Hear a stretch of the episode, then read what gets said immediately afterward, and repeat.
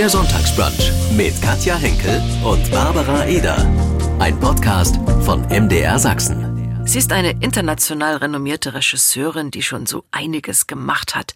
Sie hat zum Beispiel den Wiener Tatort gedreht, Dokus, Spielfilme oder Netflix-Serien, große internationale Produktionen.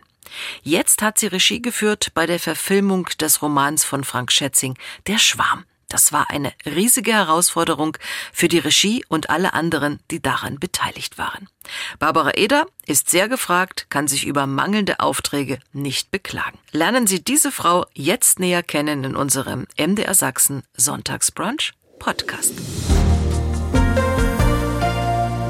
Die Ungeduldigen unter uns haben natürlich die Verfilmung des Romans Der Schwarm schon in der Mediathek angeschaut. Morgen also dann im linearen Fernsehen. Wer das Buch von Frank Schätzing gelesen hat und kennt, weiß, tausend Seiten, ein großes, wichtiges Buch und das dürfte schwer sein, sowas auch zu verfilmen. Das ist jetzt gelungen. Aber liebe Barbara Eder, erstmal mussten ja die Rechte dafür her, stimmt's? Es mussten die Rechte da, dafür her und das ist ein ganz, ganz langer Prozess natürlich mit dem Autor, äh, ähm, ein Feststecken der Bedingungen, mhm. natürlich auch ein Vertrauen setzen in denjenigen, der das übernimmt. Du kannst dein Buch nicht eins zu eins einfach ähm, verfilmen, das geht nicht. Äh, wir haben andere Tools beim Film, äh, vieles muss man visualisieren. Das Wort ist es nicht unbedingt, das ist die Handlung und es ist die, die Visualisierung. Und so ist das natürlich ein Prozess. Wohin soll es gehen? Welche Vision etc. Und das ist diesmal gelungen, auch da den Frank Schätzing zu überzeugen, auch wenn er ein bisschen äh, missmutig am Ende war. Ja, ja darüber ähm, reden wir noch. Ja, genau. Nun sind acht äh, Teile entstanden. Die Serie ist ab morgen zu sehen. Sie haben Regie geführt. Als wir uns im letzten Sommer schon mal über dieses äh, Projekt unterhalten haben, sagten Sie, es kostete sehr viel Kraft und viele Wochenenden und viele Nächte. Ja, so ist es. Äh, es war auch, es war auch äh, ganz spannend. Wir, wir haben Vorbereitung gehabt während der Pandemie. Das heißt, du bist da richtig in der Bubble. Wir haben vorbereitet in Rom. Das war so unser Headquarter und, und sehr viel an den Küsten gedreht natürlich und dann auch in anderen Ländern. Aber vorwiegend äh, war die Vorbereitung in Rom in einem Studio. Und du bist halt wirklich abgeschottet, Pandemie, du beschäftigst dich mit einem Thema, das äh, auch sehr, sehr nah an der Realität ist. Und dann war es eher entweder Studio oder du warst nass. Oder du warst dreckigem Gatsch oder in einem Tsunami-Wind oder in einem, also es war immer eine unangenehme Situation. Das heißt, was man im Film sieht oder in der Serie, haben wir auch selbst am Leib erfahren. Mhm. Hatten Sie, als das Angebot kam, Regie zu führen, das Buch schon gelesen? Nein. Nein, nein.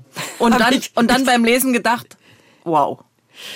Nein, äh, es war ganz lustig. Ich bin so eine wirklich doofe. Ich war die einzige, glaube ich, auf der, in ganz Europa, die das Buch nicht gelesen hatte. So kam es mir vor. Ja, ich kann mich erinnern, mein Agent hat mir angerufen und gesagt, du Barbara, das ist ganz toll. Die, die wären interessiert, dass du Regie machst beim Schwarm. Und ich so, was ist der Schwarm? Oh, hat er gemeint, oh, das kennst du nicht. Oh, vertretenes Schweigen. Na gut, ist ein, ist ein, sage ich, welches Genre? Und dann hat er gesagt, ein Öko-Thriller. Und ich habe mir gedacht, das, das klingt fad. Naja, gut, lesen wir es mal durch das Drehbuch. Und ich habe tatsächlich zuerst das Drehbuch gelesen okay. und war hin und weg. Aber das Buch, ja, das, das war eine andere Reise dann. das, das braucht ein bisschen Zeit. Das kannte aber jeder. Ja, jeder in meinem Umkreis kannte es. War so, Wobei, was? Du verfilmst Frank Schätzings Schwarm. Und ich war so, oh Gott, vielleicht sollte ich mal reinlesen. ich kannte tatsächlich zuerst die, die Drehbücher. Sie sind eine erfahrene Regisseurin, haben auch für den Tatort und für Netflix gearbeitet, haben Kurzfilme, Dokumentation, Serien gemacht. Was war beim Schwarm das äh, Besondere, das andere für Sie? Erstens hat es mit etwas zu tun gehabt, das mich zutiefst erschüttert hat, nämlich die Pandemie. Ähm, und das war ein Stoff, der so nah an diesen Katastrophen, die wir jetzt gerade, denen wir uns begegnen, ähm, dran ist.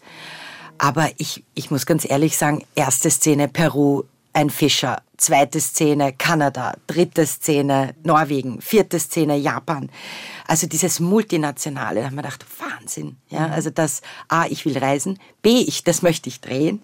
Und eben diese Figuren, die alle irgendwo äh, an einem anderen Platz der Welt äh, sitzen und, und sich mit Problemen schlagen. Also das fand ich ganz, ganz spannend, die unterschiedlichen, das Multinationale. Mhm. Wir sprechen ja inzwischen dann auch von der internationalen Produktion. Mehrere Länder sind beteiligt, wie Italien schon genannt, die Schweiz, Frankreich, Frankreich, Japan, Österreich, Deutschland natürlich. Das macht man ja auch, um sowas finanzieren zu können. Das macht man, um sowas finanzieren zu können. Und ich finde das einzigartig und ganz, ganz wichtig, dass das passiert und mehr passiert ähm, das ist ein Blockbuster. Ja, das ist mal, hier wird konkurriert, der Schwarm konkurriert wirklich, die Serie konkurriert mit großen äh, amerikanischen auch Produktionen. Diese, dieses Budget stellt normalerweise in Europa niemand auf. Es sei denn, alle tun mal die Köpfe zusammen. Jetzt haben wir Netflix, wir haben andere, wir haben Streamer, ja. Wir haben amerikanische Modelle, die nach Europa kommen. Und das ist mal ein erster nicht Versuch, sondern ein sehr gelungener Versuch, dass wir als Europäer mal sagen, so, alle Sender zusammen, Köpfe zusammen, was machen wir? Und wir machen es international. Und wir machen es auf ein Level, dass wir sagen, das ist weltweit verkaufbar und das ist eine große Geschichte. Und das ist absolut gelungen. Auf der Berlinale gab es die Weltpremiere. Wie war's? Super. Ja, aufregend, natürlich, aufregend. Was für ein schöner Start. Ja. Die Dreharbeiten für den Schwarm fanden in Italien statt und äh, ich glaube in Brüssel in einem großen Wasserbecken. Äh, erzählen Sie uns davon. Ja, also ähm, sehr viel in Italien, Süditalien. Haben, man glaubt es nicht. Ich kann mich erinnern, wir wollten in Südafrika drehen. Ja, sehr viele Landschaften dort. Es kam die Pandemie. Wir haben gesagt, na, na, das schaffen wir auch in Europa. Und ich war überrascht, was es in Italien alles an unterschiedlichen Küsten gibt. Also mhm. Süden Italiens, Schottland, Norwegen, man glaubt es nicht. Ich schwöre, es sind dort Landschaften. Ich dachte nicht, dass das möglich ist, überhaupt sowas zu machen. Und diese Länder dort darzustellen. Und dann auch die natürlich auf dem Wasser, im Wasser, unter Wasser und die häufigsten Dinge unter Wasser, ähm, die mit Wasser zu tun haben, in Brüssel im Unterwasserstudio. Man stelle sich vor, ein riesengroßes Hallenbad, äh, zehn Meter tiefes Becken, irrsinnig schwül, irrsinnig heiß, weil das äh, Wasser muss warm gehalten werden und deshalb muss es auch eine Hitze da drin haben. Fast tropisches Klima, mehrere Sicherheitstaucher. Auf Knopfdruck kannst du den Wellengang bestimmen, auf Knopfdruck auch die ob, ob jetzt Morgenrot oder Mittagssonne oder Abendrot ist. Also toll. alles, das ist wirklich, wirklich toll und, und magisch und furchtbar anstrengend. Und ging es für Sie auch unter Wasser zu? Ich wäre gern, ich bin Taucherin, ich wäre gern, aber okay. Vorbildwirkung, sonst wären alle reingesprungen. Wir wollten, es war so tropisch heiß, wir wollten alle nur ins Wasser, aber das ist, es dürfen nur die, die wirklich ähm, notwendigen, also Sicherheitstaucher, Schauspieler etc. ins Becken, sonst wird es auch irgendwann zu voll. Ähm, ich war eher am Beckenrand, ja, in Flipflops und kurzen Hosen und, und habe so per Monitor eben, eben Anweisungen gegeben. Sie sind ja viel unterwegs in Ihrem Beruf. Wenn Sie mal sonntags in Ruhe zu Hause in Wien sind, was machen Sie da? Ich schlafe lange. Ich schlafe sehr lange. Schlaf ist essentiell für jede Regie, ähm, weil wir zu wenig davon abkriegen. Also ich schlafe sehr lange, dann stehe ich auf mein Hund zwingt mich raus. Ich muss mal eine Runde um den Block gehen und dann bleibe ich am ganzen Sonntag schön im Pyjama, mach mir eine Tasse Kaffee, schau ins Internet, lümmel einfach rum. Also ich brauche Kaffee, ist wichtig. Mein Hund neben mir, der zufrieden schnurrt. Manchmal glaube ich, er ist eine Katze und äh, was Gutes zu essen. Und ja, ich esse später. Ich esse später. Ich kann nicht gleich. Ich brauche mal. Ich habe einen niedrigen Blutdruck. Ich brauche mal viel Kaffee und okay. dann Genau. Also nicht so Wiener Kaffeehaus, wie wir uns das so manchmal vorstellen. Alle gehen sonntags ins Wiener Kaffeehaus. Natürlich, das macht Doch. man am Nachmittag. Okay, ja? das macht man am Nachmittag. und dann so ein bisschen schön Sachertorte und. Ja, das mag ich gern. Ja. Ein verlängerter. Naja, klar. Na, Melange. Ich bin ein Melange-Trinker. Ich bin ein Melange-Trinker, auf jeden Fall. Sie sind mitverantwortlich für die neue Serie Der Schwarm. Frank Schätzings großer Roman wurde ja verfilmt und Serienstart ist morgen Abend im ZDF.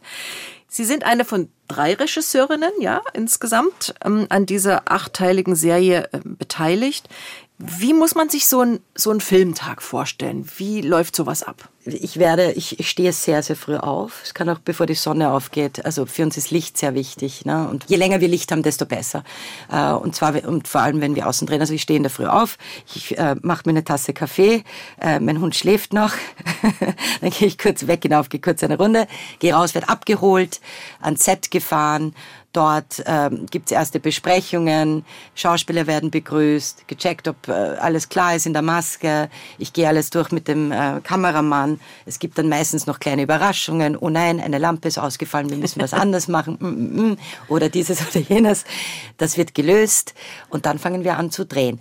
Grundsätzlich muss ich sagen, der Dreh war speziell, weil wir hier wirklich ein Riesen auf. Ich hatte noch nie so viele Trailer. Ich hatte noch nie Das war ein Dorf, das wir gebaut haben. Es sah aus wie ein Campingplatz, ja. Das war unser quasi Büro außen. Es war Luke hat oft parallel zu mir gedreht und dann auch der Philipp Stölzel. Manchmal war es so, wenn wir im Studio zum Beispiel gedreht haben, hat der Philipp drin in der Antarktis gedreht, im Nebenstudio hat der Luke, äh, weiß ich nicht, Japan gedreht. Du bist rausgegangen, warst in Italien, hast Espresso getrunken. Also es war total irre. Und das Multinationale kann man erinnern, ich habe so oft mich dann irgendwann nicht mehr gewusst, wer spricht welche Sprache und auch dann irgendwann mein Regie äh, Deutsch angesprochen, der ist aber Italiener, hat wieder kein Wort verstanden, hat mir etwas, was redest du da schon wieder? Also es ist, es ist dann auch mal im Stress verwirrend, aber sehr, sehr lustig. Mhm. Wie viel Drehzeit war es insgesamt für die Serie? Ich war, insgesamt war ich neun Monate durchgehend in Italien, das weiß ich noch, ja. Neun Monate? Aber wie viel davon jetzt ist, es ist so verwirrend, weil du bereitest oft vor, dann drehst wieder, also wenn drei Regisseure am, am Tun sind, hast du auch manchmal Pausen, wo du wieder vor den nächsten Block vorbereitest. Aber für mich waren es durchgehend neun Monate und wo andere Kinder kriegen, mache ich einen Film. ist ja auch irgendwie ein Baby am Ende, ja, oder? auch ein Baby, ja, mhm. na klar.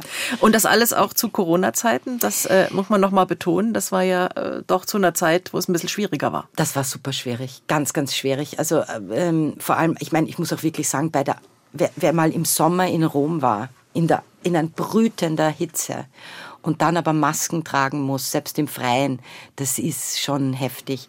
Bei Hitze ist es sowieso ein Thema, weil wir haben Herbst, Winter dargestellt und haben im Hochsommer gedreht.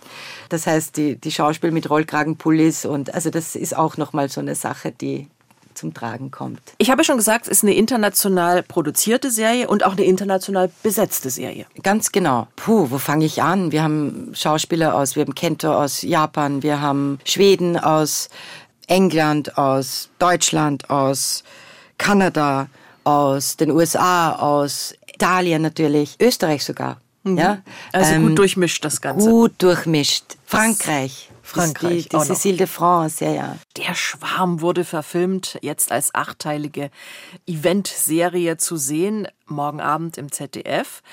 Weltpremiere, habe ich schon gesagt, auf der Berlinale. Und wir möchten natürlich unseren Gast Barbara Edern noch ein bisschen näher kennenlernen. Sie haben Englisch Publizistik studiert, waren an der Filmakademie in Wien und haben ein Regiestudium gemacht. Und seit über 20 Jahren sind Sie nun schon als Regisseurin tätig und angefangen hat es wohl, dass Sie als Kind Theaterstücke geschrieben haben. Woher wissen Sie das? Tja.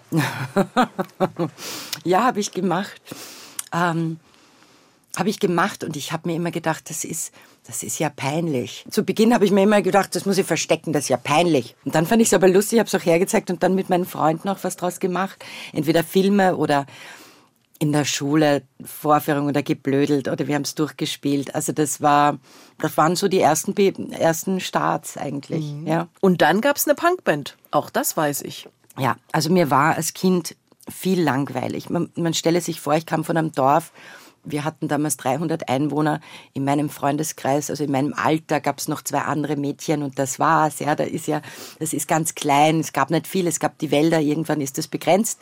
Zweimal am Bus in die Stadt, einmal hin, einmal zurück. Wenn du ihn verpasst, hast du Pech gehabt. Ja, und da entsteht dann auch Langeweile und und in der Langeweile eine unglaubliche Kreativität. Ich habe so viel gemacht als Kind oder Jugendliche und da war nie klar, dass ich ähm, beim Film lande. Es war wirklich, ich habe eine Punkband gehabt dann habe ich nebenher eine Zeitung gemacht, ich habe äh, Öl gemalt.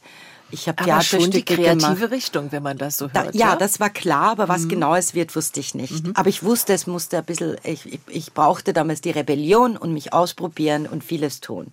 Und das aber immer im Team. Das kann ich mir gut erinnern. Ich, ich wollte immer mit Freunden, mit, mit anderen Menschen arbeiten. Mhm. Wann wurde es dann der Film? Wann war es klar? Naja, nachdem ich ein Jahr, ich habe Publizistik studiert, mir gedacht, boah, das ist, das ist es nicht, ich muss was tun, was mhm. produzieren. Und habe mir dann ein Jahr genommen, um alle Aufnahmsprüfungen in Wien zu machen, die es gibt für künstlerische Studiengänge, also für Malerei, für Musik, für alles. Und habe mir die Aufnahmsprüfungsbogen gemacht und habe mir gedacht, ich bereite mich für alles ein Jahr lang vor und wer mich dann mag, der kann mich haben. So, ich dachte, ich brauche ja nicht entscheiden, die Welt soll für mich entscheiden, wo sie glaubt, dass ich aufgehoben bin. Das Lustige war, ich habe am Ende des Jahres für nichts anderes was gemacht, außer für Filme. Also es war kein Druck dahinter, ich habe das automatisch gewählt Und da habe ich gedacht, naja, macht ja nichts, dann machst du ja die anderen Aufnahmsprüfungen nicht, das, das machst du jetzt. Mhm. Ja, und das hat sich so ergeben, ganz, ganz fließend. Ich war, ich habe mir nicht den Druck gemacht, du musst genau das oder das machen. Das war automatisch, hat sich ergeben und, und ja. Und die Entscheidung war, war aus heutiger Sicht richtig, ja. Völlig richtig. Schnellantwortrunde. Das erste für mich am Morgen. Kaffee. Wenn ich einen Tag nur für mich habe, mache ich am liebsten? Mein Hund und ich einen Spaziergang in der Natur.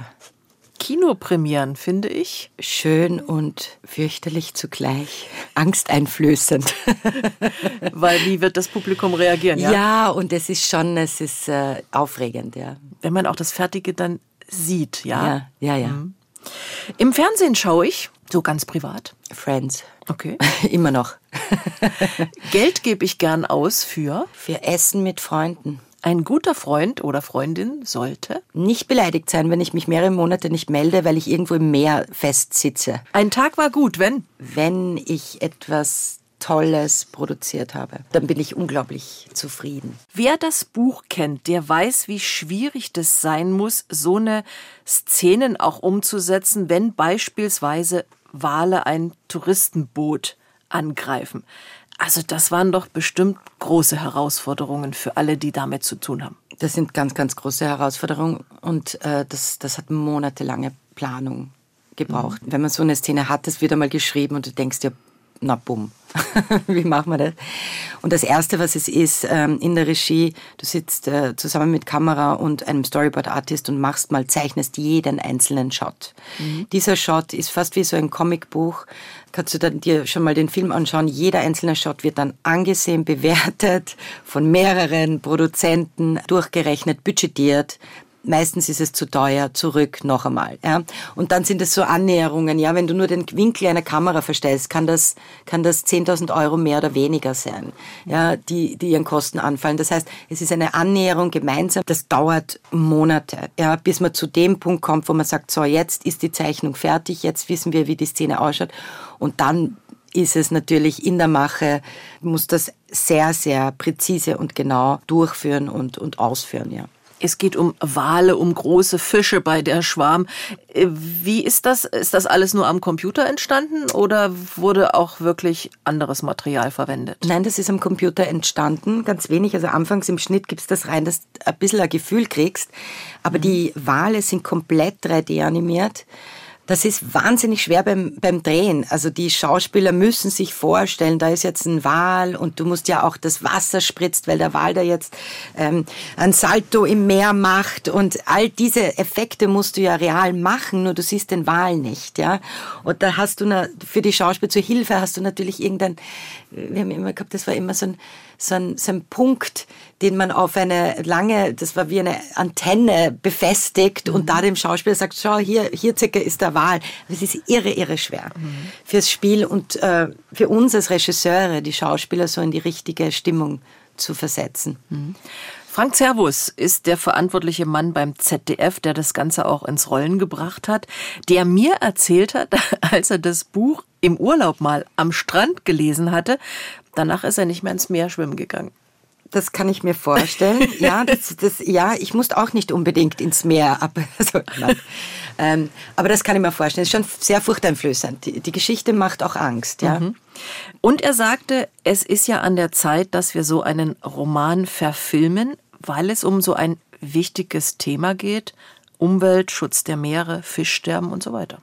Richtig. Ich finde es wahnsinnig wichtig. Ähm, aber nicht nur wichtig, also der Film unterhält, ja, so wie mhm. das Buch auch unterhält. Mhm. Und das finde ich das Magische.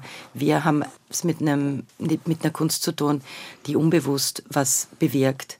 Äh, in erster Linie sollst du dich unterhalten, du sollst dich ein bisschen fürchten, du sollst dich erschrecken, du sollst auch lachen und du sollst rausgehen mit einem, äh, mit einem Gefühl, du hast jetzt eine Reise durch eine schöne Geschichte gemacht. Und gleichzeitig aber bleibt so sowas hängen. Ja. Gleichzeitig wirst du, nachdem du die Serie geschaut hast oder auch zwischendurch, die denken, Gottes Willen, was machen wir denn nur mit, der, mit, mit unserem Erdball? Und das finde ich schon wichtig, diese Thematik immer wieder aufzugreifen in Zeiten wie diesen. Frank Schätzing hat in seinem Roman ja 2004 ist dieser Roman erschienen, schon Dinge geschrieben. Da haben wir damals geglaubt, das ist ein Science-Fiction-Buch. Inzwischen wissen wir, ähm, dass leider auch einiges wahr geworden ist davon.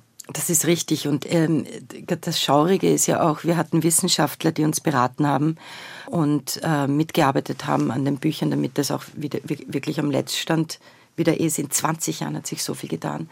Und das Traurige ist dann, wenn du hörst, ja Barbara, das, das musst du umschreiben, das ist nicht mehr, es wird passieren, es ist bereits. Ja, also gewisse Dinge, die Wissenschaftler in den Büchern sagen, wenn wir nicht das oder das machen, dann passiert das. Diese Sätze musst du rausnehmen, die sind bereits passiert. Und das ist schon schaurig. Mhm. Gleich, es ist auch, ähm, ich meine, ich habe ich hab eine Qualeninvasion in Venedig gedreht und irgendwann kommt jemand vom Team und sagt, schau Barbara, an der Küste, nicht unweit entfernt, ist eine echte Qualeninvasion. Ich habe mir gedacht, das ist jetzt aber nicht wahr. Und du fangst dann wirklich zu, zu denken an. Also was, was der Frank Schätzing vor 20 Jahren geschrieben hat, ist schon irre. Und was jetzt schon eingetreten ist. Ja, und er eigentlich da auch prophezeit hat, will ich nicht sagen, weil er natürlich die Wissenschaft rangezogen hat, aber die hat es bereits prophezeit. Und wir haben es nicht verhindert. Das ist schon traurig. Wie viel durfte denn der Herr Schätzing äh, mitwirken an dieser ganzen Verfilmung? War er auch mal am Set? Ja, er war, ich habe ihn nie getroffen. Ich okay. habe ihn nie getroffen, aber ich habe ihn aus der Ferne mitgekriegt, dass ich habe den Frank Dölscher, der ja, es ist ja nicht so, dass jeder, also es war immer so, dass der Frank mit, mit sämtlichen Sendern die Wünsche, Bedürfnisse, den Büchern äh, ähm, bezüglich hatten und das ist ja auch massiv viel Arbeit und der Frank Schätzing noch. Also der hat diese Gespräche geführt, ja. Und ich kann mich erinnern, er war relativ involviert zu Beginn. Ich kann mich erinnern, da gab es auch wirklich Dinge, wo man dachte, bitte nicht, Frank Schätzing, ich würde dich jetzt so gern anrufen und dir sagen, ich glaube, du machst einen Fehler. Ja, also Forderungen auch, ne? Mhm. Dinge, die ich, die, die, ich schade fand oder wenn, wenn, wenn dann, ich habe so mitgekriegt, ein bisschen auch Diskussionen über, naja, die Figur gab es doch nicht im Buch und die will er jetzt wieder raushaben. Und ich habe mir gedacht, mein Gott, wenn du nur wüsstest, wir haben einen Superstar für die Rolle und das ist toll und oh mein Gott, was tust du? Aber der Einfluss war da, das habe ich schon gespürt mhm. und dann immer weniger. Und ich habe aber auch gespürt, dass es da, da immer wieder mal gab es mehr Vertrauen dem Frank Dölscher gegenüber und den Autoren gegenüber. Und dann gab es wieder Phasen, wo, wo er eine Drehbuchversion bekam und man hat so gespürt, da war er nicht so happy.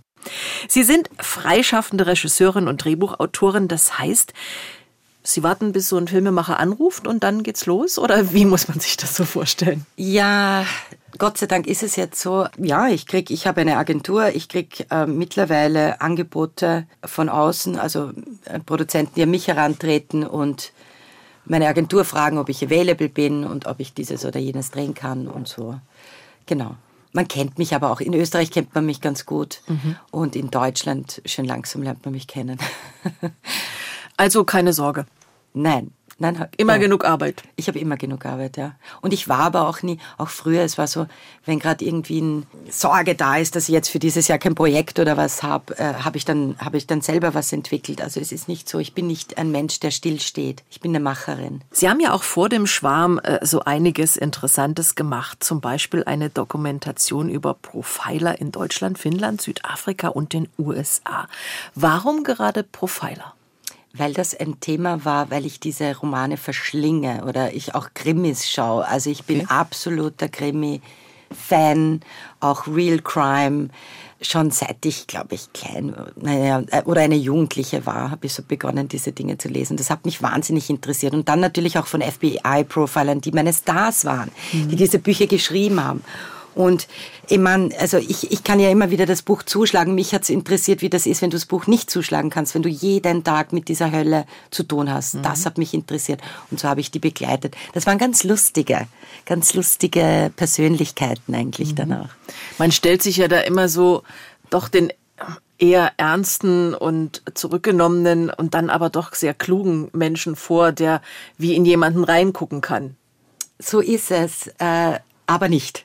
Genau, genau. so, so, stellen, so werden sie dargestellt. Das sind ganz, ganz lustige, schwer normale, aber vielleicht auch manchmal schräge Persönlichkeiten. Also da, das, das, die Thematik, was mit denen macht, das ist schon so. Also ich habe einen Profiler kennengelernt, der ist dann irgendwann, der hat so viele Flashbacks gehabt von ähm, Gewalt, dass er dann, er ist Mönch geworden. Also er ist wirklich in die Stille gegangen danach. Und dann gibt's auch wieder welche, die machen es extrem mit Humor wieder wett. Äh, ich, ich muss wirklich sagen, ich war mal, ich war auf einem Tatort, äh, da waren drei Frauenskelette, haben es gefunden, in Südafrika zum Beispiel.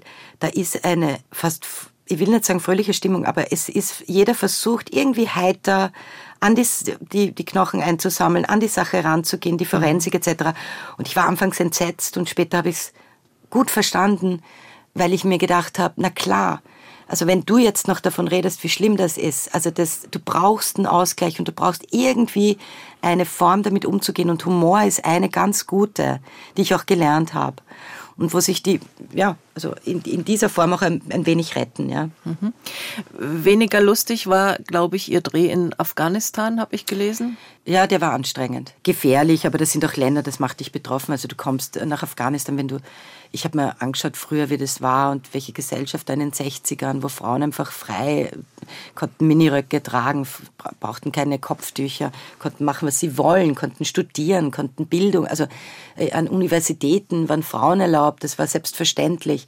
Und ein wunderschönes Land. Und dann schaust du und fährst dorthin und das Land ist zerstört, ja zerstört, die Leute sind einfach traumatisiert. Frau, Mann, also da ist eine unglaubliche Unsicherheit. Also jetzt ist es sowieso der Wahnsinn. Also wie ich damals dort war, war es ja noch frei, aber selbst die Geschlechter wussten gar nicht miteinander umzugehen nach so vielen Jahren, wo die Taliban äh, terrorisiert haben und, und geherrscht haben. Und also das war für mich sehr, sehr, sehr schlimm und sehr erschreckend. Und wie ich dann erfahren habe, dass die Taliban da jetzt wieder, wieder übernehmen, das war ganz fürchterlich, weil ich hatte Verbindungen zu Menschen dort und die haben mich angerufen und um Hilfe gebeten und ich, ich, ich, ich konnte nichts tun. Ja, wie soll ich, ich, ich hatte das Gefühl, also ich konnte schon was tun, aber nicht direkt. Ich konnte nicht drüber fahren und mit meinem Auto und sagen, steig ein. Und das war sehr, sehr traurig. Also das, mhm. ähm, viele konnten auch noch raus aus dem Land, viele nicht. Und manche wollten dann auch gar nicht und da ist der Kontakt komplett abgebrochen. Das muss man immer wieder betonen, das ist Wahnsinn.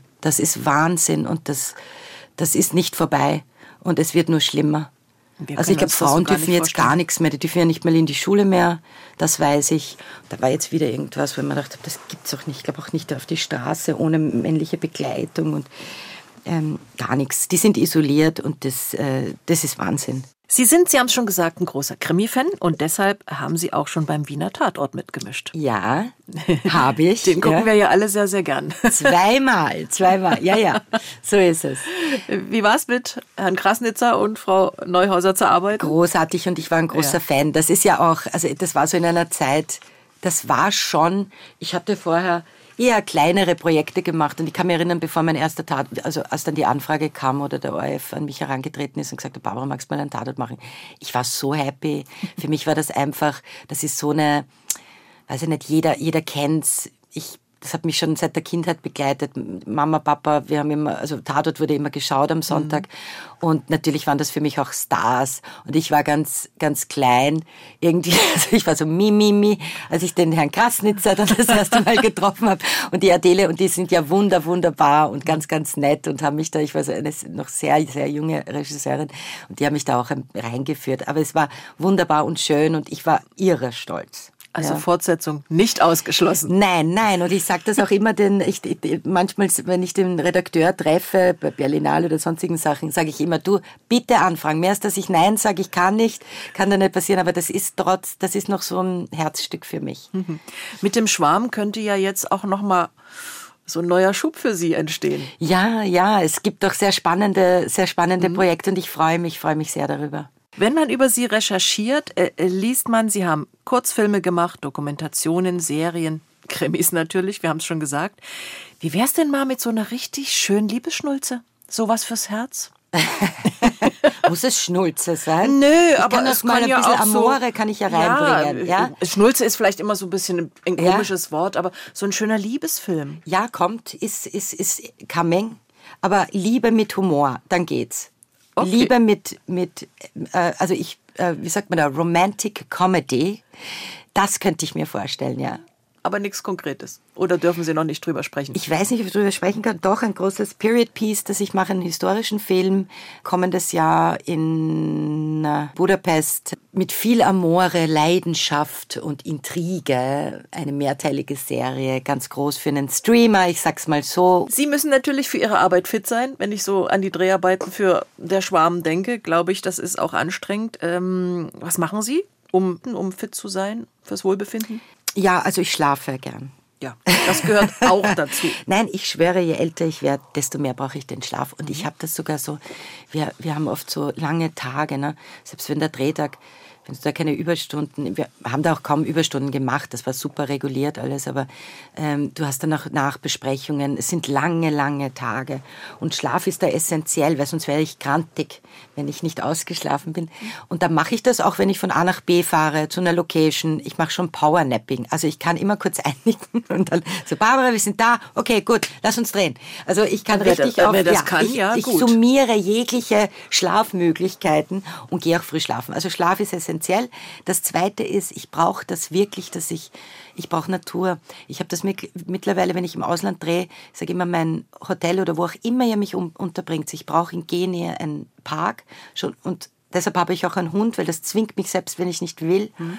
dass ich runden gehe und das holt mich runter. Und das macht mich fit auch. Ja. Sie haben für Kino und fürs Fernsehen gearbeitet. Gibt es da eigentlich so einen großen Unterschied, ob man jetzt für Fernsehen was macht oder einen Kinofilm? Ja, Finanzierung geht viel, viel schneller. Okay. Ähm, Bei Fernsehen? Weil schon, weil Fernsehen, wie soll ich sagen, anders budgetär funktioniert. Also ähm, bei Kino ist meine Erfahrung, du musst mal eine Förderung kriegen, also du musst mal äh, jemand überzeugen können, dass er für das, das Buch das geschrieben wird, mal ein Geld hin, hinwirft. Äh, dann musst, das mal, musst du für Förderung ansuchen. Dann musst du, also die, die Schritte gehen langsamer und es gibt dann immer nur gewisse Termine, wo du Förderung kriegst. Und äh, es ist ein zacherer Prozess und es wird auch viel gröber bewertet. Ich habe das Gefühl, dass Fernsehen schneller Entscheidungen getroffen werden ähm, und da schon mal Geld einfach in die Hand genommen wird und investiert wird. Förderung ist einfach die Vorbereitung länger. Mhm. Ja. Und Fernsehen erreicht man da auch vielleicht sogar mehr als mit Mittlerweile, einem Kinofilm? Ja. Durch Mediathek und äh, durch die Ausstrahlung? Ja, ja? ich glaube, das ist schon auch die Zukunft, diese, diese Form, dieses jederzeit alles sehen zu können. Also das Mediatheken und ich kann jederzeit jetzt sagen, heute will ich mir das anschauen und zwar nicht nur eine Folge, sondern mehrere. Das ist die Zukunft, glaube ich, dieses digitale Konsumieren. Äh, Kino ist dann aber eher fast ein Event, ja, dass ich sage, ich gehe da, also ich erlebe das mit jemand anderen.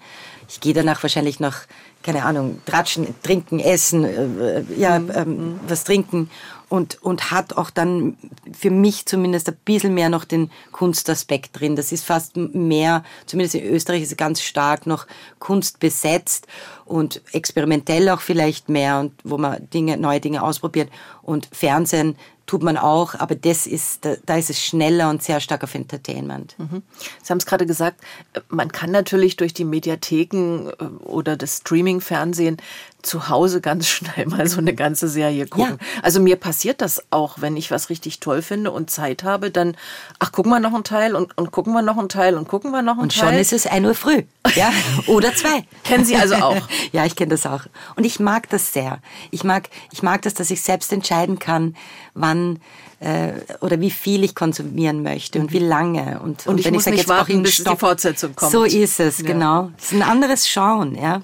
Ganz früh haben wir eine ganze Woche auf irgendeine Fortsetzung um gewartet. Gottes Willen. Und wir haben dann, wir haben, wir haben, wir haben im Schulbus schon geredet, was, was nächste Woche und Ding. Und man hat genau. im Supermarkt geredet drüber und Ding.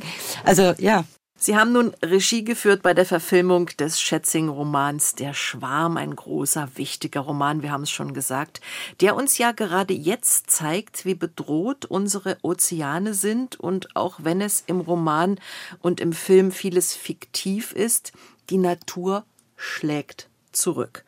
Und das ja nicht ohne Grund. Was sagen Sie, wie wichtig ist gerade jetzt in dieser Zeit diese Serie? Immens wichtig. Ich glaube, dass das äh Dinge sind oder Ängste, die, die wir hier aufgreifen, die da sind. Und das weiß man, dass über, über Entertainment, über Humor, über Geschichten, ja, ähm, man auch die, die braucht, um, um seine Seele auch zu beruhigen. Und gleichzeitig finde ich es einen wichtigen Aufschrei auch zu sagen, halt, mal herschauen, ja, erinnert euch, nicht wegschauen, ja, immer noch da. Die Gefahr ist immer noch da, die Welt ist immer noch geht gerade unter, sagen wir so. Und, und jedes Verhalten, jede Verhaltensweise, der wir uns bedienen, ähm, hat eine, also alles ist miteinander verbunden, es hat eine Kausalität und was wir tun im Kleinsten äh, hat eine Auswirkung. Und diese Erinnerung, und das kann man nur häufig, so, so oft wie möglich einfach sagen und, und aufzeigen. Viele essen inzwischen weniger Fisch.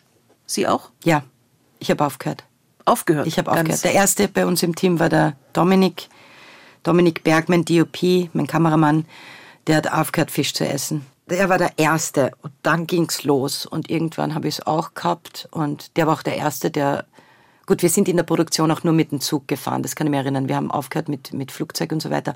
Aber dann nach Hause zu fahren, von Rom nach Berlin, ist schon ein Ritt.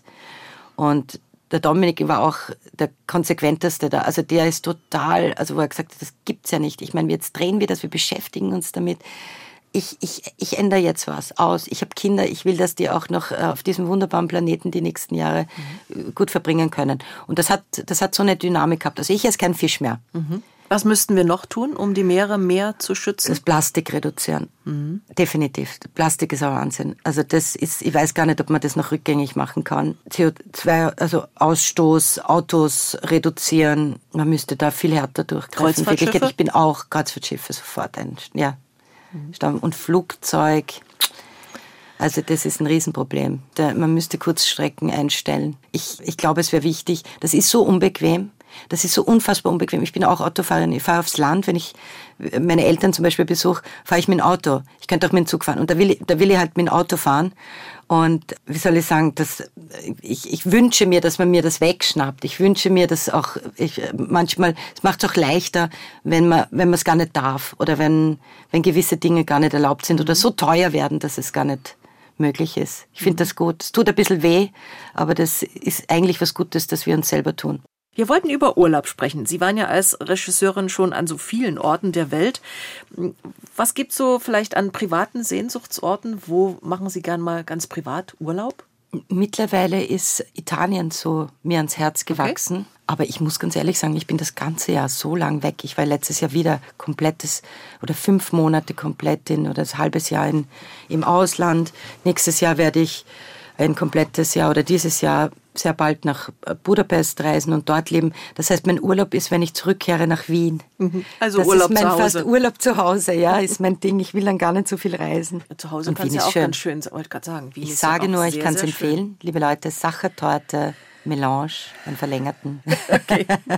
Und bei Romanverfilmungen fragen wir uns ja immer, wie klappt das, wie viel kann, muss auch der Film verändern? Der muss ganz viel verändern. Also wer den Roman gelesen hat, es gibt ja ganz viele wissenschaftliche Erklärungen. Das können wir ja nicht machen. Wir können ja nicht den Film anhalten und dann liest jemand kurz mal oder erklärt mal oder hat einen wissenschaftlichen Vortrag. Das ist, das ist nicht gut und ich glaube auch nicht spannend. Daher, das ist was ähm, ganz Übliches und sehr Schwieriges, muss ich sagen, dass in eine Serie zu transferieren. Das heißt, du musst Dinge visualisieren. Ich kann mich erinnern, wir haben mit der Wissenschaftlerin gesprochen und die hat versucht, uns immer zu erklären, worum es hier geht. Mhm. Und wir mussten dann ähm, irgendwie versuchen oder äh, Ideen finden, wie man das visualisieren kann. Ja? Und dann auch im Budget visualisieren kann. Das ist ja nicht so ohne.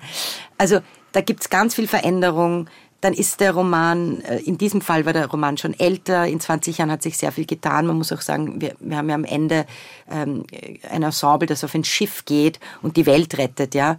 Das ist schon eine Aussage, ja. Wie soll, wie sehen die Menschen aus, die die Welt retten, ja? Wie multinational, wie viel, also es kann nicht, es können nur, nicht nur weiße Männer da jetzt draufstehen, sage ich mal so, die, die Zeit hat sich geändert und deshalb ähm, mussten noch viele Rollen, die jetzt männliche Figuren aus dem Buch, mussten viele Figuren dann weiblich gemacht gemacht werden oder haben wir einfach gemacht. Wir haben es angeglichen an, an, heutige, an die heutige Zeit. Frank Schätzing hat sich schon geäußert zur neuen Serie Der Schwarm. Er findet zwar die Effekte ganz gut, aber ansonsten ist er nicht ganz so zufrieden. Aber Bücher verfilmen, ja, wir haben es gerade gesagt, ist ja auch immer ein bisschen Enttäuschung für Autoren und Leser. Das ist hochsensibel und ich, das ist eigentlich zu erwarten schon. Also nicht nur Frank Schätzing, ja, jeder, der ein, Buch liest, da entsteht ein Film im Kopf. Du kannst niemals, niemals dem gerecht werden. Du kannst niemals jedem Menschen, der jede, jedes Kopfkino darstellen. Du kannst nur eine Grundwahrheit erzählen und eine Grundgeschichte. Das heißt, das ist ja das Traurige. Ich kann mich erinnern, wie, wie ich gehört habe, um Gottes Willen, wie viele Leute diesen Roman gelesen haben, haben gesagt, um Gottes Willen, das ist so schwer, mhm. ja. So schwer, hier den, den richtigen, die richtige Linie zu finden. Mhm. Plus, du hast natürlich ein, ein Autor, der sein Baby liebt. Ich meine, der hat Stunden verbracht, ja, oder weiß ich nicht, wahrscheinlich ein Jahr geschrieben, vielleicht auch mehr recherchiert. Der hat so viel Liebe zu dem, ja. Und dann auch natürlich ist er kreativer Mensch und würde am liebsten die Drehbücher schreiben, ja, auch wenn er jetzt das Handwerk, das ist ja ein richtiges Handwerk, das man auch mhm. lernen muss für mhm. Film, mhm. jetzt das nicht sein Metier ist. Ich glaube, das ist wahnsinnig schwer und, und, und, und für einen Autor ganz stark. Und ich sehe, dass das sehr emotional für ihn war. Ich glaube, das ist auch ganz aufregend, wenn er es dann das erste Mal sieht und sind Dinge anders und Figuren, die er sehr lieb gewonnen hat, anders dargestellt. Das, das gehört dazu mhm. und das kann ich gut verstehen. Im Internet gab es ja auch schon Kommentare äh, vorab. Da geht's äh, von voller Vorfreude bis hin zu, so ein Buch kann oder darf man eigentlich nicht verändern. Was sagen Sie? Man muss für einen Film. Haben Man wir schon muss, gesagt. Das geht ja nicht. Ja, das, das ist nicht möglich. Wenn, das, äh, wenn Sie so an das Ergebnis jetzt denken, wie zufrieden? Ich bin sehr zufrieden. Ich finde es toll. Es ist ein großer Blockbuster geworden und das sollte es sein. Ja, es ist jetzt nicht äh, der, der, Kunstfilm, es ist jetzt nicht der Experimentalfilm, es ist jetzt auch nicht die Doku und auch nicht der mit Fingerzeig, du mögest bitte die Plastikbottle in die äh, in den richtigen Müll werfen. Nein, es ist es Entertainment aller USA, vielleicht aller Hollywood auch, sehr groß und doch mit einem schönen europäischen Touch. Und ich finde, was mich halt so freut, ist, dass wir es als Europäer mal geschafft haben, wirklich 40 Millionen auf die Beine zu stellen. Bravo an die Produzenten, an die Sender. Das ist nicht einfach und das ist vorher nicht gelungen. Und das ist so ein schöner Gegenpol dann auch zu anderen Streamern, weil es muss ja auch was aus Europa herauskommen. Sie sind eine international anerkannte Regisseurin, kann man schon so sagen. Sie machen jetzt das schon länger. Was würde Sie denn so mal als Drehbuchautorin oder Regisseurin reizen zu machen? Ein Zombiefilm. Ein Zombie. Ja. Oder vielleicht, wie wir vorhin gesprochen, von einer Liebesschnulze hm? im Zombie-Genre. Liebe Produzent, wenn ihr dies jetzt hört, ruft mich an. Ja?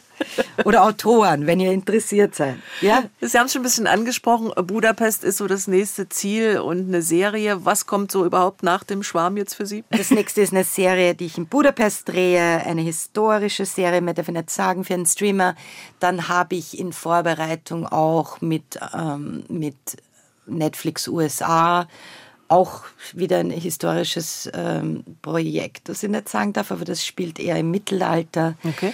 Dann entwickle ich natürlich immer mit, mit also ich habe vieles so am Köcheln, was dann was wird und wer mir dann noch querschießt mit, mit neuen Ideen. Ah, ich habe ein ganz tolles Drehbuch vorgestern gekriegt, auch wieder eine Zukunftsvision. Da geht es um Überwachung. Ich habe jetzt eine Serie mittlerweile schon wieder fertig gedreht nach dem Schwarm äh, mit Frank Dölscher, sechsteilige Serie, internationale Serie namens Concordia. Da ist jetzt der Director's Cut mal fertig. Super, super Geschichte über uh, Use and Misuse of Data, also der gläserne Mensch, wenn du alle deine Daten hergibst, was, was, was passiert. Die totale Überwachung sozusagen. Oh, die haben wir doch schon fast, oder? Die, so ist es. Ja. So ist es. Genau, darum geht's auch. Ja. Okay. Ab morgen also der Schwarm im ZDF. Machen Sie doch noch mal so richtig Werbung, warum wir das überhaupt nicht verpassen dürfen. Weil ihr euch so unterhalten werdet. Ihr, ihr werdet, na, was soll ich sagen? Ihr werdet, es gibt Killerwale, es gibt rauschende Ozeane, es gibt furchteinflößende Killerkrabben und es gibt zum Lachen lustige Szenen auch drin. Liebe Barbara Eder, viel Erfolg mit der Serie Der Schwarm. Danke. Viele, die das Buch gelesen haben, sind sehr gespannt darauf. Ich wünsche Ihnen auch weiterhin viele erfolgreiche Filme, viel Freude an dieser interessanten Arbeit und vielen Dank für dieses Gespräch. Danke. Tschüss. Der Sonntagsbrunch, ein Podcast von MDR Sachsen.